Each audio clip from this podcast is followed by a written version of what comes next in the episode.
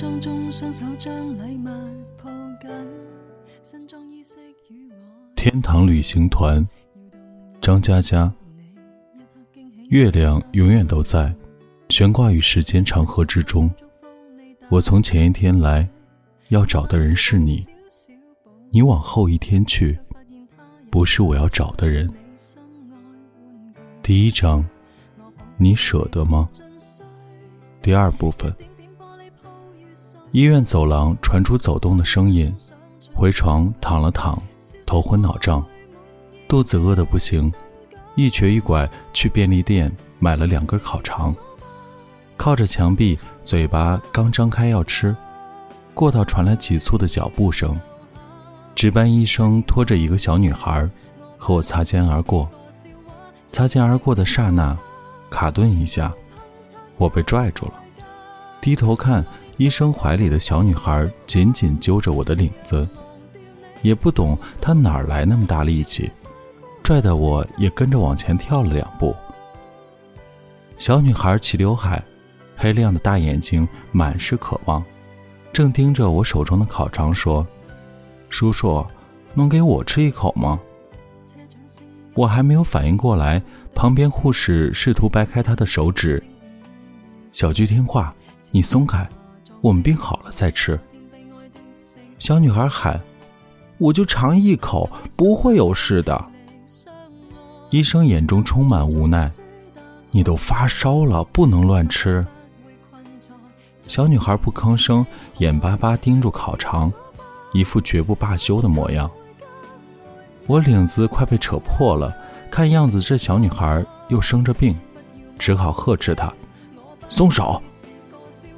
小女孩讨好的笑笑：“叔叔，你把烤肠给我，我就松手。”我打算递给她一根，护士推开我的手说：“不能给，她还要去做检查，乱吃不要命了。”小女孩对着我恳切地说：“你相信我，我的病我比他们懂。”我说：“这样吧，你先去检查，等没事了。”叔叔请你吃大餐。小女孩说：“也不用什么大餐，烤肠就行。”她依依不舍地松开手，还在咕哝：“叔叔，你给我记住，你欠我一根烤肠。”等他们走了，我问路过的护士：“刚刚那个小女孩什么情况？”护士望我一眼，说：“住院一年了，癌。”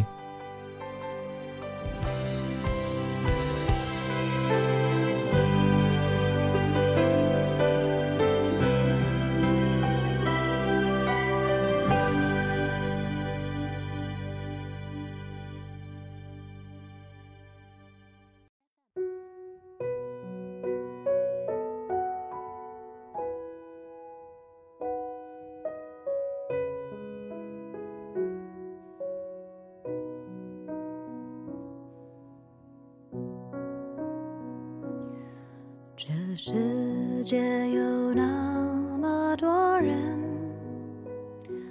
人群里。回到病房，隔壁床是个老头，瞪着眼睛躺着那儿发呆。看到我头缠绷带、脚打夹板的进来，打个招呼：“小伙子，打架了？”不想解释，我说：“没有，自己揍的。”胡乱聊了几句，冲进来四五号人，全是老头的家属。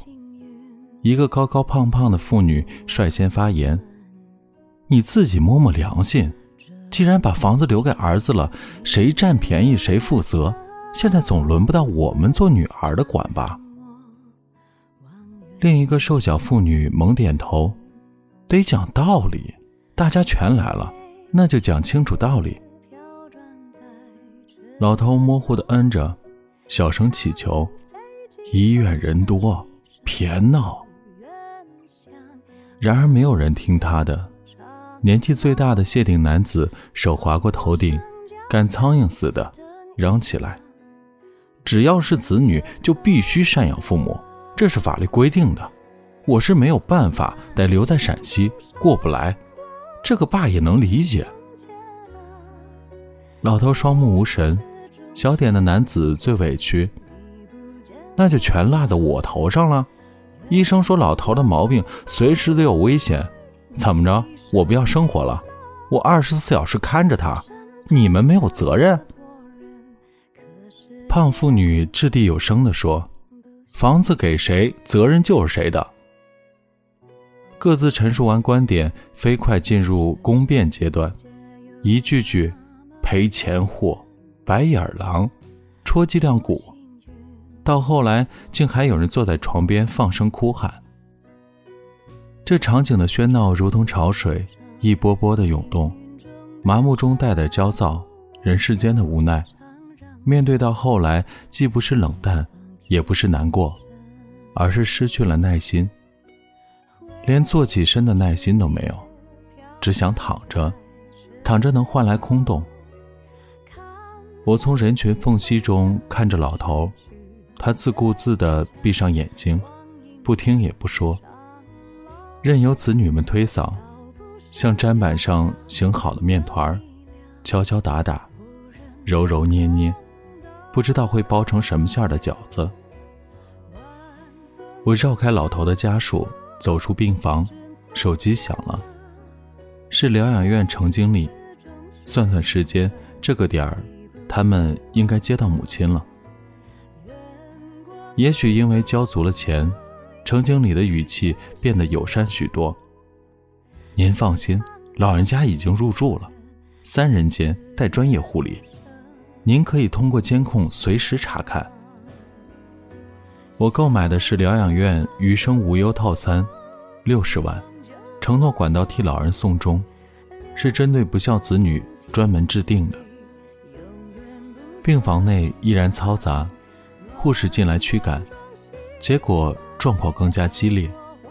我捂着话筒来到走廊，叮嘱程经理：“如果我妈问起我，就说我忙着结婚，问一次说一次。”那老太太肯定很高兴。程经理客气的附和。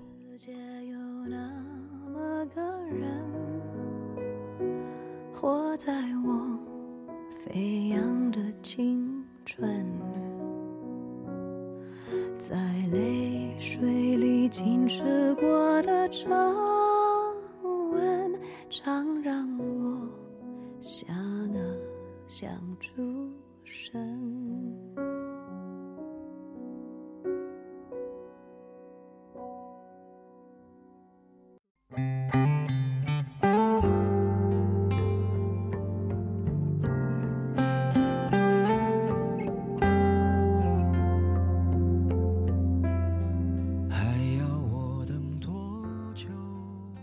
晃一圈回到病房，老头的子女已经走了。他啃个馒头，抬头看着我，拿着馒头的手不好意思的缩了缩。康康，对不住，吵到你了。是吵到了。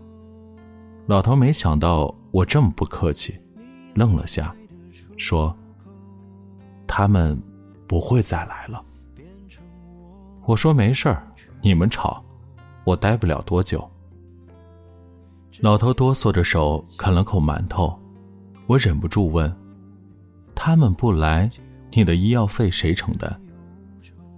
老头说：“我存了点钱。”我说：“存钱还啃馒头？”老头咧嘴笑笑：“不省钱怎么存钱？”他岔开话题问我。伤成这样，家里人不来看你，母亲来不了，妻子不在乎，我无法回答，闷声不响。想掀开被子，掀了两下，手都滑脱了。老头叹口气，用塑料袋包起剩下的馒头。人活着呀，真累。这里是给失眠讲故事，愿这里的故事能温暖你的耳朵，给你一段美梦。晚安，陌生人。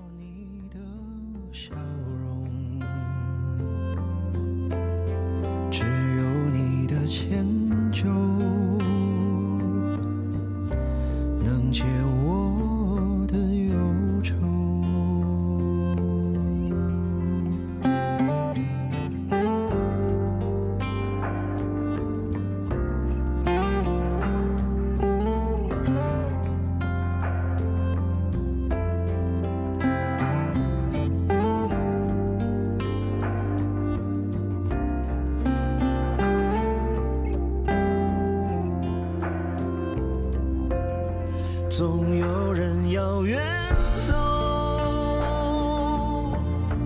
总来不及挽留，在分岔的路口，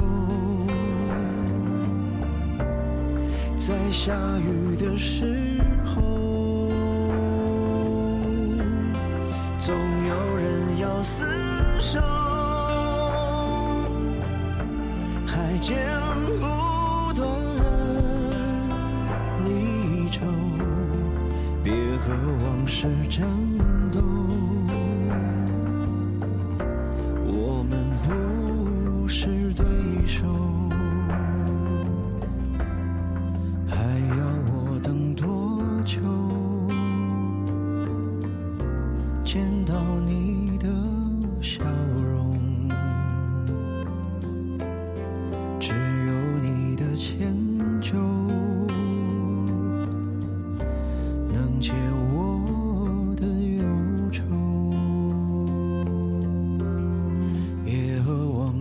真